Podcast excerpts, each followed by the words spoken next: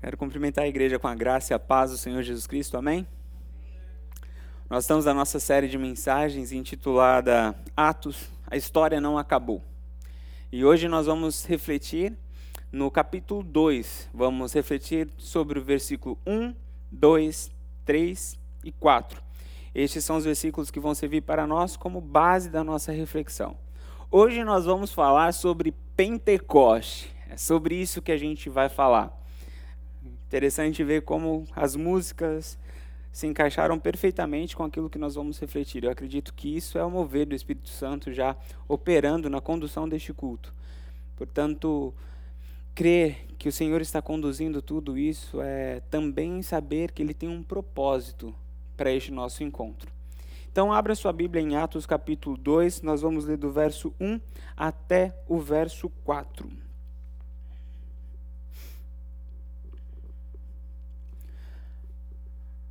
Antes de lermos o texto, eu gostaria de perguntar para você: o que foi ou o que é Pentecoste? Quem poderia me dizer em poucas palavras o que foi Pentecostes? Levante a mão e diga. A descida do Espírito Santo de Deus, abençoando o povo, abençoando a igreja que se encontrava reunida. Essa é a compreensão que temos de Pentecostes. Partindo dessa resposta, vamos para o texto. Atos capítulo 2, Coste, estavam todos reunidos num só lugar. De repente veio do céu um som como o som de um vento muito forte e encheu toda a casa na qual estavam assentados. E viram o que parecia línguas de fogo, que se separaram e pousaram sobre cada um deles. Todos ficaram cheios do Espírito Santo e começaram a falar noutras línguas, conforme o Espírito os capacitava. Pentecostes. Eu não sei se vocês notaram aqui, eles já estavam reunidos pela ocasião do Pentecostes. Portanto, já existia um Pentecoste acontecendo. Já existia uma festa chamada Pentecoste. Para nós entendermos este Pentecoste que o Edinaldo falou, que nós celebramos, que nós vivenciamos, a descida do Espírito Santo, nós precisamos entender primeiro o Pentecoste do Antigo Testamento. Este Pentecoste que estava acontecendo naquela região, que pessoas de vários lugares estavam indo para lá para celebrar este Pentecoste. Vamos então olhar para o Antigo Testamento e entender este Pentecoste para que então a gente consiga entender qual é o significado e qual é a função do Pentecoste do Novo Testamento na nossa vida. Veja, eu vou, nesta mensagem, a primeira parte vai ser uma, uma parte onde nós vamos investir bastante tempo e muita reflexão sobre a questão histórica e teológica não se desespere, não perca o seu foco, porque neste momento é onde nós vamos estar lançando as bases, as raízes, os fundamentos de toda a reflexão prática que vem na segunda parte. Perder esta primeira parte comprometerá toda a compreensão, toda a fundamentação sobre Pentecostes. Nós vamos, neste primeiro momento da reflexão, entender o elemento histórico do Pentecoste depois nós vamos entender este elemento teológico do Pentecoste e depois nós vamos chegar lá, naquilo que nós viemos aqui para saber. O que isso tem a ver comigo? O que isso tem a ver com as minhas dores? O que isso tem a ver com as minhas lutas?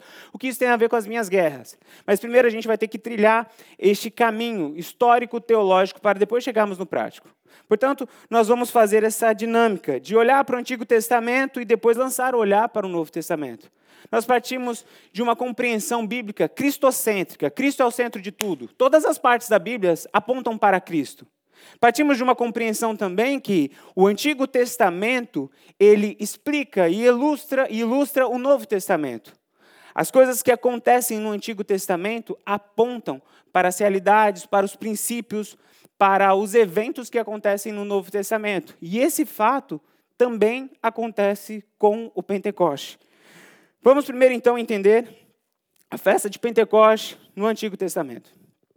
Essa festa ela foi estabelecida no Antigo Testamento e ela é conhecida no Antigo Testamento por outros nomes também, como por exemplo a festa da semana, das festa das semanas, festa da colheita e festa das primícias. Quando essa festa acontecia? Essa festa acontecia exatamente 50 dias depois da Páscoa. 50 dias depois da Páscoa, começava a festa de Pentecostes. Tanto é que este é o motivo pelo qual, no grego, Pentecoste se chama Pentecoste. A palavra Pentecoste é uma palavra grega. Como é Pentecoste no grego? Pentecoste. E qual é o significado de Pentecoste? Quinquagésimo, 50 dias depois. Esse é o significado da palavra Pentecoste. A festa de Pentecoste acontece 50 dias depois da Páscoa. E qual era o objetivo dessa festa? O objetivo era simples Inicialmente, o objetivo era agradecer a Deus pelos primeiros frutos da terra. O povo trabalhava, o povo regava, o povo semeava, e quando chegava a época da colheita, eles pegavam os primeiros frutos e levavam nessa festa de Pentecoste para agradecer a Deus, para também adorar a Deus, como reconhecendo que tudo que eles tinham era de Deus, era dado por Deus, e neste ato de adoração pegar as primícias e entregar a Deus. Porém, a festa de Pentecostes, a festa da colheita, ou a festa, a festa das primícias, era muito mais do que uma festa da agricultura. Essa festa ela estava associada a um momento muito crucial da história do povo de Israel. O momento em que, 50 dias depois do povo ter saído do Egito, Moisés sobe ao monte Sinai, o céu se abre, a palavra de Deus desce encrava as verdades, os ensinamentos da palavra de Deus em duas tábuas, os dez mandamentos, Moisés pega essas duas tábuas e leva para o povo. Vou repetir essa parte.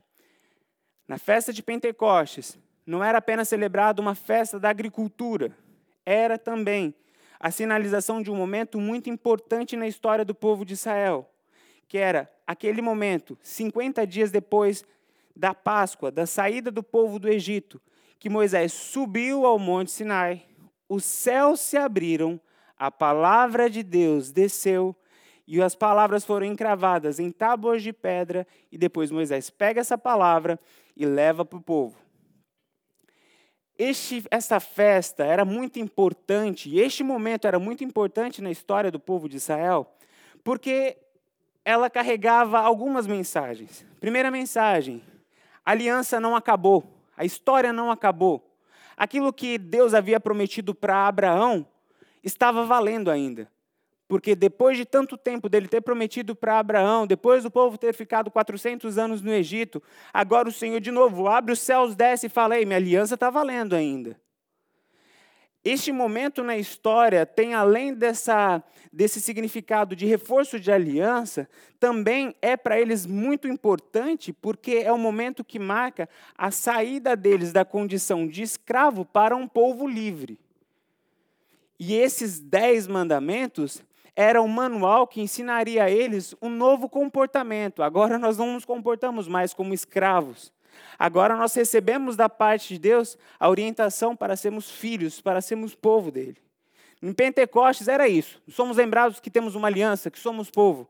Em Pentecostes a mensagem era essa: não somos mais escravos, agora temos em nossas mãos um manual para sermos livres, para vivermos de formas livres.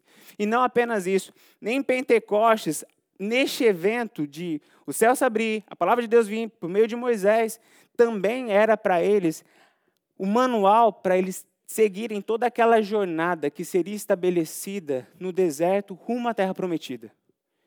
Em Pentecostes, o povo de Israel sempre era lembrado desses fatos. Não era apenas uma festa agrícola, mas era uma festa em que essas verdades teológicas eram trazidas para a mesa. Tanto que quando você vai hoje para uma festa de Pentecostes do povo judeu, eles não celebram a descida do Espírito Santo. Eles celebram essa festa das primícias somado a essa lembrança do Monte Sinai.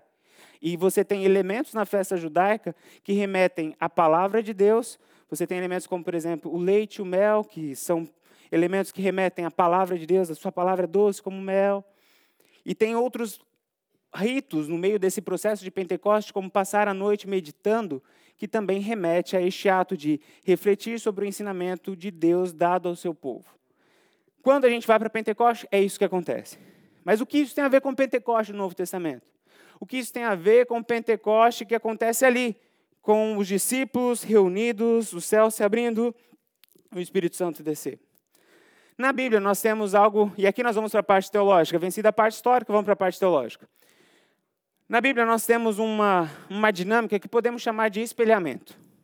Para que a gente possa acompanhar a progressão deste espelhamento do Antigo Testamento para o Novo Testamento, dos fatos que aconteceram com o povo de Israel, com os fatos que aconteceram com a igreja de Cristo, com os discípulos, nós vamos dar um passo para trás e vamos para uma outra festa que acontece 50 dias antes a festa de Páscoa. E nós vamos trilhando esse espelhamento da Páscoa até o Pentecoste para ver como a mensagem bíblica vai se desenvolvendo. Lembrando, o Antigo Testamento ilustra o Novo Testamento. Veja aqui nós temos este espelhamento da Páscoa judaica e da Páscoa cristã. Quando eu falo de espelhamento, nós estamos falando que existem elementos na Páscoa judaica que se repetem também na Páscoa cristã. Primeiro ponto de espelhamento é a data. A Páscoa judaica acontece no 14º dia Nissan. Isso aqui nós estamos falando do calendário judaico. Eles têm uma outra contagem de tempo, uma outra contagem de mês. E quando acontece a Páscoa cristã? Exatamente no mesmo dia. Jesus foi crucificado na Páscoa judaica. Estava acontecendo a Páscoa judaica e Jesus estava sendo crucificado. A Páscoa cristã e a Páscoa judaica acontecem no mesmo dia. Pergunta: foi coincidência? O reino do mal, a Páscoa judaica traz essa imagem do reino do mal. O reino do mal na Páscoa judaica era o Egito. Egito era o reino de opressão, era o reino que fez o povo judeu escravo. No, na Páscoa cristã, existe o elemento do reino das trevas, é o mundo, o mundo jaz do maligno. Na Páscoa cristã, nós somos lembrados que Jesus Cristo veio na terra para nos livrar do domínio das trevas, do reino do mal. Na Páscoa judaica, nós temos um governo do mal, que é Faraó. Faraó era aquele que dizia: o povo não vai adorar. Já, faraó era aquele que dava ordem para aumentar o sofrimento. Trabalhe mais, bata mais, oprima mais. E no, na Páscoa cristã, a personificação desse governo do mal é Satanás. Em todo o tempo, na história, no enredo da Páscoa cristã, nós vemos esta realidade da presença do mal, do governo do mal, em que Jesus entra para quebrar o domínio do mal sobre a vida do ser humano. Depois, sacrifício de libertação. Na Páscoa judaica, nós temos o Cordeiro. Na Páscoa cristã, nós temos Jesus, o Cordeiro de Deus, que tira o pecado do mundo. Na Páscoa judaica, nós temos a libertação, a libertação do Egito. Na Páscoa cristã, nós temos a libertação do poder do mal. Na Páscoa judaica, nós temos uma promessa, a terra prometida. Na Páscoa cristã, nós temos o reino dos céus. Temos esse espelhamento. Por que a Páscoa judaica foi montada? Para sinalizar a verdadeira Páscoa para que o povo começasse a pensar no sistema de salvação, na lógica que opera neste mundo e o caminho para ser liberto dela. Tudo isso aqui é uma ilustração do que de fato é a realidade, a Páscoa cristã. isso não é uma mentira, isso não é uma história inventada, essa história aconteceu, o Senhor escreveu essa história, o Senhor conduziu essa história, mas toda essa história aponta para Cristo. Temos aqui Antigo Testamento, Novo Testamento, um espelhamento. 50 dias se passam, vamos para Pentecostes. Próximo espelhamento, temos segui o seguinte quadro. Data. É a mesma data. A Páscoa judaica acontece 50 dias após a Páscoa. Coincidência? 50 dias depois, o Espírito de Deus desce sobre a igreja. Pentecostes da igreja de Cristo acontece quando a igreja estava reunida na ocasião do Pentecostes. Depois, o ato sobrenatural. Aqui nós vamos voltar e vamos ler os textos bíblicos para a gente ver como são parecidos os relatos. Veja como tem uma realidade de, da intervenção sobrenatural na realidade humana no Antigo Testamento e uma intervenção sobrenatural na realidade humana no Novo Testamento. Tanto o Antigo quanto o Novo temos a realidade do sobrenatural. Êxodo capítulo 19, versos 16 e 18. Diz assim a palavra de Deus, falando aqui agora sobre este advento do Pentecostes no Antigo Testamento. Êxodo capítulo 19, verso 16 até o verso 18. Ao amanhecer do terceiro dia houve trovões e raios. Uma densa nuvem cobriu o monte e uma trombeta ressoou fortemente. Todos no acampamento tremeram de medo. Moisés levou o povo para fora do acampamento para encontrar-se com Deus, e eles ficaram em pé do monte, ao pé do monte. O monte Sinai estava coberto de fumaça, pois o Senhor tinha descido sobre ele em chamas de fogo. Dele subia fumaça como de uma fornalha. Todo o monte tremia violentamente. Isso aqui é o relato de Êxodo. Agora vamos para o relato de Atos. Agora a gente vai para o verso 2 e 3. De repente veio do céu um som, como de um vento muito forte, e encheu toda a casa da qual estavam assentados. E viram o que parecia línguas de fogo, que se separavam e pousavam sobre cada um deles. Veja, no Antigo Testamento, nós temos este relato de uma ação sobrenatural, ventos, fumaça, fogo. No Novo Testamento, os mesmos elementos: vento, fumaça, fogo. E além deste fato, nós temos também o elemento do Senhor descendo. Lá em Êxodo capítulo 19, verso 20, nós vemos: O Senhor desceu do topo do monte Sinai e chamou Moisés para o alto do monte. E quando a gente vai para Atos, capítulo 2, verso 4, todos ficaram cheios do Espírito Santo e começaram a falar em outras línguas conforme o Espírito Santo os capacitava. Temos aqui o Espírito Santo de Deus descendo. Veja o que nós temos aqui. Temos esse fato da história sendo contada no Antigo Testamento, sinalizando libertação. Uma libertação temporal, uma libertação terrena, uma libertação humana. Quando chega Jesus Cristo e eles começam a ver de novo uma história que tem um cordeiro, que fala de um reino do mal, que fala de um governador do reino do mal, que fala de uma libertação do povo e que fala de uma terra prometida, o que, que o povo fala? Já ouvimos essa história antes. Todas essas histórias do Antigo Testamento, do povo judeu, elas estão preparando a humanidade para a mensagem principal do Evangelho, que é Jesus Cristo veio para libertar o homem da morte eterna. Jesus veio para reparar o dano do pecado. Jesus Cristo veio para morrer no nosso lugar. Quando o Pentecostes acontece, o Espírito Santo vem sobre a igreja, o povo judeu que estava ali celebrando o Pentecostes e tinha toda essa história, a história do monte enchendo de fumaça das colunas de fogo, a palavra descendo, Moisés recebendo a palavra e proclamando a palavra. Quando eles veem aquilo acontecendo, é, eu já ouvi essa história antes. Eu já vi um relato em que o céu se abriu, o Senhor desceu, e é uma história que fala de restauração de aliança, que fala sobre como guiar a nossa vida para não sermos mais escravos, mais livres. É uma história que nos guia para um caminho de vida eterna. Existe na Bíblia esse espelhamento do Antigo Testamento para o Novo Testamento. E quando essas duas coisas acontecem exatamente no mesmo momento, a, a história neste momento se encontra apontando para o real significado de todas as coisas. Jesus Cristo, o centro da história. Então Pentecostes era sobre isso. Então a Páscoa que nós celebrávamos era sobre isso. É, Jesus Cristo é o centro da história. Existe esse espelhamento. Mas algo que é interessante notar é que na Bíblia não existe apenas esse espelhamento. Existe também aquilo que nós podemos chamar de ampliação. Veja, a Páscoa do Antigo Testamento, ela é menor do que a Páscoa do Novo Testamento. O Pentecostes do Antigo Testamento, ele é menor do que o Pentecostes do Novo Testamento. E eu vou explicar por que estou falando dessa relação de menor e maior. Veja, no Egito, nós, no, na Páscoa do Antigo Testamento, nós temos um Egito que tem o seu poder, que tem a sua maldade. Mas a Páscoa do Novo Testamento fala de uma libertação de um reino das trevas que tem um poder muito maior do que o poder do Egito. O Egito do Novo Testamento, o Egito espiritual, do qual o Senhor veio nos libertar, é muito maior do que o Egito que o povo de Israel foi liberto. O governador do Egito, da Páscoa do Antigo Testamento, Faraó, tem um poder muito menor do que o poder de Satanás. O, aquele que foi destruído, que teve o seu poder tirado sobre a vida daqueles que entregam sua vida a Jesus, o poder de Satanás é muito maior do que o poder de Faraó.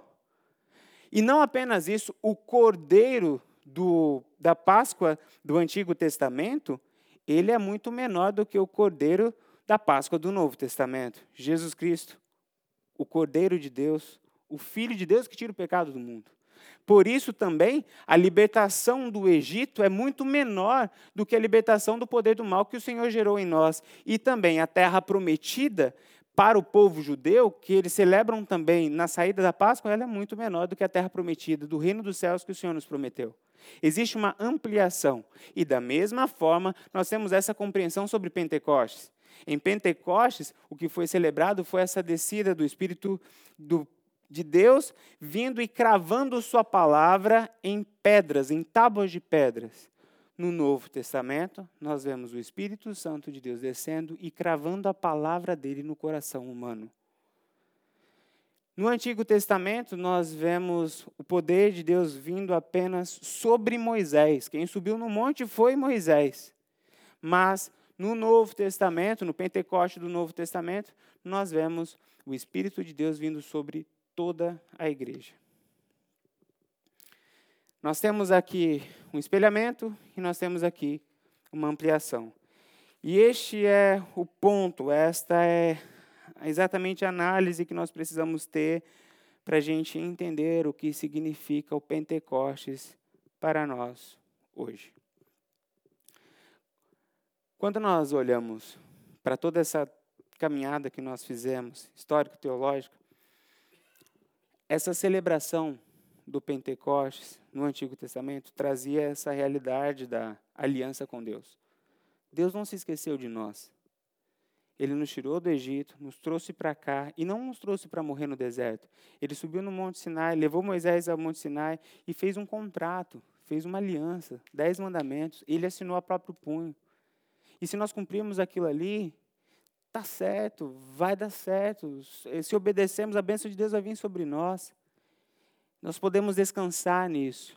Antigo Testamento, Novo Testamento, quando o Espírito Santo de Deus desce sobre a igreja, ele está dizendo para todos: vocês são meu povo, vocês são os meus filhos. A bênção que repousava sobre Abraão, a bênção que repousava sobre ah, as doze tribos, as doze nações, ah, as doze tribos de Israel, agora repousa sobre os doze apóstolos que foi lá, lembra que teve a Matias entrou no lugar de Judas.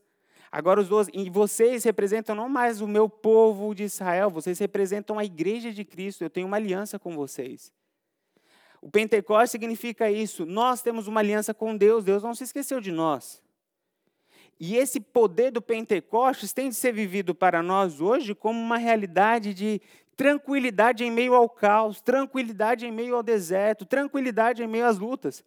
Porque esse mesmo Espírito de Deus que cuidou do povo na travessia do deserto, este mesmo Deus que cuidou da sua igreja, mesmo sendo ela perseguida por reinos, poderes maldosos e perseguições, é o mesmo Deus que está comigo e com você hoje. Nós que somos selados pelo Espírito Santo, podemos ter essa certeza, somos povo de Deus. O Espírito Santo é este selo em nós que nos garante a filiação com Deus, o cuidado de Deus, a proteção de Deus. Não há o que temer, Pentecostes aconteceu. Existe uma aliança entre nós e o nosso Deus. Ele cuida de nós. Se ele cuidou do povo no Egito, se ele cuidou da igreja dele, não há o que temer. Somos selados com o Espírito Santo. Pentecostes é isso. É o selo do Espírito Santo nos dizendo: vocês são o meu povo. Pentecostes, além deste selo de meu povo, ele traz este manual de, de vida para aqueles que antes eram escravos e agora estavam na condição de livres. Em Pentecostes era celebrado, ei, Deus mandou para nós um manual de vida para que a gente pudesse aprender a viver não mais como escravos, mas como livres. Alguns historiadores eu, eu não sei se concordo 100% com eles, mas alguns historiadores dizem que as práticas do povo de Israel, nestes 400 anos de cativeiro no Egito, foram reduzidas a práticas desumanas, quase que de animais. porque eles eram tratados como tais. Se nos tempos modernos, quando a gente vai estudar a história e vemos o que as pessoas faziam com os escravos,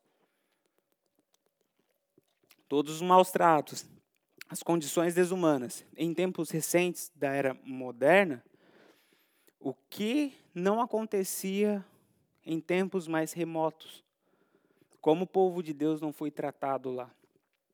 Se quando a gente olha para o que aconteceu na Segunda Guerra Mundial com Hitler e vê como o povo de Deus sofreu aquela perseguição, como eles foram tratados como animais em um período espaço, um curto espaço de tempo, o que não aconteceu em 400 anos. Portanto, o povo era tratado como animal. E nascia criança escrava, essa criança virava mãe, gerava filhos escravos, esses filhos escravos geravam outros filhos que nasciam de avós, e pais e filhos escravos, e assim ia. A mentalidade de escravidão se estabeleceu porque a escravidão durou gerações. Então não tinha onde comer, o lugar não era um lugar humanizado, as condições de higiene não eram humanizadas, era tratado como bicho. Por isso que quando a gente vai ler o Antigo Testamento, você tem o que tem que fazer para comer, o que não pode comer, como tem que se limpar. E para que falar isso? O povo não sabia nem se limpar, não sabia nem onde deveria fazer as suas necessidades fisiológicas? Não, porque foram 400 anos sendo tratados como animais. E o Senhor vem e fala: Ei, vocês não são bicho. Vocês são filhos. Pentecostes é isso. Ei, vocês não são filhos. Vocês, vocês não são bichos, vocês são filhos.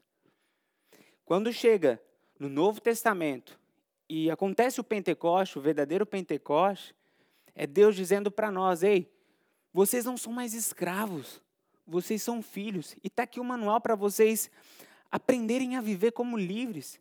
Vocês que são, eram escravos dos seus impulsos, vocês que viviam como bichos, agora tem aqui a palavra que não está mais escrita em pedras, mas está escrita no coração de vocês, para que vocês não vivam mais como escravos ou como bichos, mas que vocês vivam como livres. A palavra de Deus nos liberta.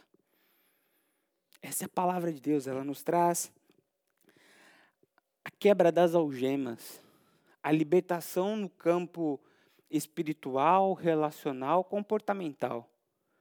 E quando nós olhamos para a nossa vida hoje, Pentecostes aconteceu. Não precisamos mais viver como escravos do pecado. Não precisamos mais viver como bichos. Nós temos em nosso coração o Espírito Santo de Deus que nos ensina a vivermos como filhos e como livres. Não faz sentido nós sermos cristãos, temos o Espírito Santo no nosso coração e vivemos como escravos do pecado.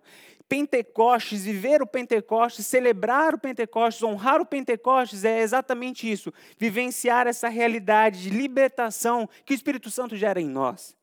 Pentecostes traz uma mensagem para nós muito clara.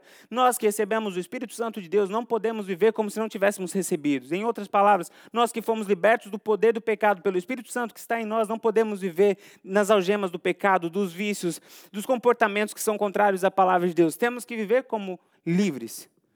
Pentecostes é isso.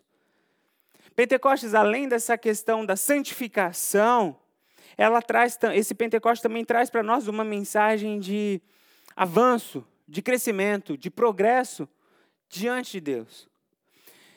No Pentecostes do Antigo Testamento, as leis que foram dadas a Moisés eram também como que um mapa para guiar, guiar o povo para a terra prometida. Não de uma maneira literal, não tinha lá o desenho da rota, mas era: se vocês me obedecerem, se vocês me ouvirem, o meu reino, a minha promessa estará cada vez mais próximo de vocês. E quanto mais vocês se distanciarem da minha palavra, quanto mais vocês me desobedecerem, mais distante vocês estarão da promessa. No Antigo Testamento é isso, no Novo Testamento é exatamente isso também. A palavra de Deus é dada para que o reino de Deus seja estabelecido em nós e haja esse crescimento do reino de Deus em nós. Eu já falei isso aqui outras vezes, mas é importante repetir agora. Quando nós falamos de reino dos céus, existem dois aspectos que nós chamamos de já e ainda não. O aspecto do ainda não é a espera do reino glorioso, a glorificação, é o morar no céu, as ruas de ouro, o estar nos céus com o Senhor. Este reino, essa terra prometida, ainda não chegamos lá. Mas esse é o ainda não. Mas existe uma parte do reino dos céus que nós já vivenciamos, que é o reino de Deus em nós, operando em nossa vida. É o Espírito Santo tendo liberdade em nós, governando os nossos atos, os nossos pensamentos.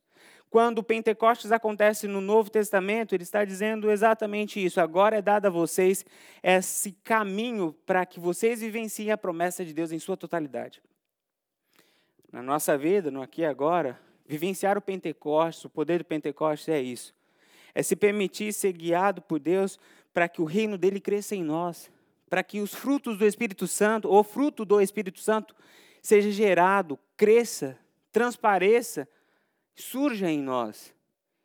Isso é vivenciar o Pentecoste hoje, é o reino de Deus crescendo em nós. E quando nós falamos do Pentecoste, no Antigo Testamento é o céu se abrindo, Deus descendo, a palavra sendo dada a Moisés, Moisés pegando a palavra e levando ao povo. Pentecostes também tem um aspecto missiológico, de uma missão. Recebi a palavra da parte de Deus, entreguei para o povo. Quando a gente vai para o Novo Testamento, o mesmo aspecto se repete. O céu se abre, o Espírito Santo desce sobre a igreja e o que eles fazem? Eles começam a falar da palavra de Deus. Pedro prega e depois 3 mil pessoas se convertem a Deus. Na nossa vida, quando nós falamos de Pentecostes, queremos o Pentecostes do Senhor, queremos derramar do Espírito Santo do Senhor, nós não podemos nos esquecer deste aspecto que é crucial na nossa caminhada. É o derramar do Espírito sobre nós, a palavra de Deus sobre a nossa vida vindo não mais só sobre uma pessoa, mas sobre toda a igreja. Isso aqui é o que Lutero vai chamar de, vai desenvolver muito nos seus ensinamentos, nos seus livros, de como sacerdócio universal. Todos nós somos sacerdotes de Deus. Eu não sei se você já estudou, já ouviu alguma coisa sobre a função do sacerdote, mas só fazendo um resumo rápido aqui, qual era a função do sacerdote? O povo não podia ter acesso a Deus. O Senhor escolheu um povo para ser sacerdote dentre o povo de Deus, e estes eram aqueles que estavam entre Deus e o povo. Eles ouviam o que Deus tinha a dizer e falava para o povo. Ouvia o que o povo tinha a dizer, as confissões de pecado, os pedidos, pegava tudo isso e levava para Deus. Tudo isso era para simbolizar, para mostrar que o pecado nos separa de Deus e que precisávamos de um mediador. Aqui também temos um espelhamento no Novo Testamento. O sumo sacerdote é Jesus Cristo. Ele é que faz essa mediação entre nós e o nosso Deus. Mas os outros sacerdotes somos nós, porque o Espírito Santo foi derramado sobre toda a igreja. Moisés tinha essa função sacerdotal, só ele podia ter esse contato. O, o a gente tem também ah, outros ao longo da história que, que tiveram também essa função, mas quando o Espírito Santo desce sobre a igreja, toda a igreja recebe o Espírito Santo e a sua função de ter o Espírito Santo não dava a eles poder para status, dava a eles poder para proclamação. É isso que temos sobre a nossa vida, o Espírito Santo para que nós proclamemos a verdade. É um porquê missiológico. Pentecostes é isso. É muito mais do que um êxtase. É uma mensagem de acolhimento. Vocês são meus filhos. É uma mensagem de santificação. Vocês não são mais escravos. É uma mensagem de crescimento para orientar a gente para a terra prometida. E é uma mensagem missiológica. Por isso, quando cantamos, Espírito, Espírito que desce como fogo, vem como em Pentecostes e nos enche de novo, nós precisamos ter a ciência, o conhecimento, a certeza que é sobre isso que Deus está falando conosco. Essa é a mensagem de Pentecostes. É para isso que o Espírito Santo foi derramado sobre a nossa vida. É para isso que eu e você fomos chamados, é para isso que eu e você fomos colocados diante do Senhor, é para isso que os céus se abriram, é para isso que toda a história foi construída. Essa é a mensagem. É maior do que simplesmente um momento de Pentecostes. A minha oração ao fazer essa reflexão, ao debruçar sobre essa história linda, Eu não sei vocês, mas quando a gente, quando eu vou trilhando essas esses corredores da história, da teologia, e vendo como Deus costurou tudo, o sentimento que tenho é, é de, de espanto, de admiração, e, e ver como Deus é grande, como o plano dele é perfeito. Imagina, a história toda foi construída, quantas coisas aconteceram, mas no momento exato Jesus morreu, no dia da Páscoa. Tantas coisas aconteceram, Judas traiu, colocaram Matias, tal, mas no dia certo estava todo mundo reunido, o Espírito Santo desceu no dia de Pentecostes. Deus sabe o que faz. Confia nele. O Espírito Santo foi derramado sobre nós. Tenha certeza. Se você é um crente no Senhor Jesus Cristo, você que foi batizado em nome do Pai, do Filho e do Espírito Santo, você tem um selo de propriedade exclusiva de Deus. Ele cuida dos seus. E como filhos de Deus, vivamos como tais, não como escravos. O Espírito Santo veio para nos libertar. Não aceite a escravidão do pecado. Não foi para isso que ele morreu. Não foi para isso que o Espírito Santo foi derramado na sua vida, para administrar pecado. Não, ele foi para perdoar pecado e para nos libertar do pecado. Não aceite isso. Não aceite que o mundo seja maior na sua vida do que o reino dos céus. E não aceite uma vida que recebe a palavra só para si. Assuma essa responsabilidade de, cheios do poder do Espírito Santo, ser um agente de salvação e de proclamação. Amém? Que possamos honrar o Pentecoste de Deus. Senhor nosso Deus e nosso Pai, nesse momento nós colocamos diante de Ti a nossa vida e queremos te agradecer, Pai, pelo Teu Espírito, pela condução do Senhor, Pai, da história e das nossas vidas, Deus. Muito obrigado. Obrigado porque o Senhor, em tua sabedoria, soberania, o Senhor tem cuidado de nós. Pai, a nossa oração neste momento é clamando, Pai, para que o Senhor traga paz, conforto e consolo para aqueles que estão enfrentando lutas, desafios e medos. Que o selo do Teu Espírito Santo possa trazer paz a estes corações, que essa certeza que somos filhos, que somos po povo do Senhor, ó Pai, possa confortar, consolar, fortalecer e trazer paz a estes corações. Pai, em nome de Jesus, que a realidade de libertação que o Senhor nos entregou por meio do Teu Espírito Santo para nos libertar da escravidão, da bestialização, ó Pai, possa ser vivenciada na nossa vida, porque o poder do Teu Espírito Santo é também poder transformador, ó Pai. Transforme as nossas vidas, liberte-nos do mal, liberte-nos da escravidão. Em nome de Jesus, nos ensine a ser mais parecidos com Teu Filho Jesus. Pai, em nome de Jesus, nós clamamos ao Senhor por libertação por meio do Teu Espírito Santo. Nós clamamos ao Senhor, ó Pai, para que o Senhor frutifique, cresça em nós, ó Pai, o Teu reino, o Teu Espírito que possamos produzir o fruto do Espírito Santo, amor, domínio próprio, temperança, mansidão. Em nome de Jesus, ó Pai, que o teu reino cresça, que o Espírito Santo faça o teu reino crescer em nós e que possamos dar liberdade para o Espírito Santo, ó Pai, para que a gente diminua e o teu reino cresça. E Pai, em nome de Jesus, empodere a tua igreja e que possamos tomar posse deste poder para proclamar o Evangelho, Pai, para sermos agentes de salvação neste mundo que o mundo à nossa volta, a olhar para esta união, possa ver o céu se abrindo e o Espírito de Deus sobre as nossas vidas, como em Pentecostes. É a oração que nós fazemos em nome de Jesus. Amém.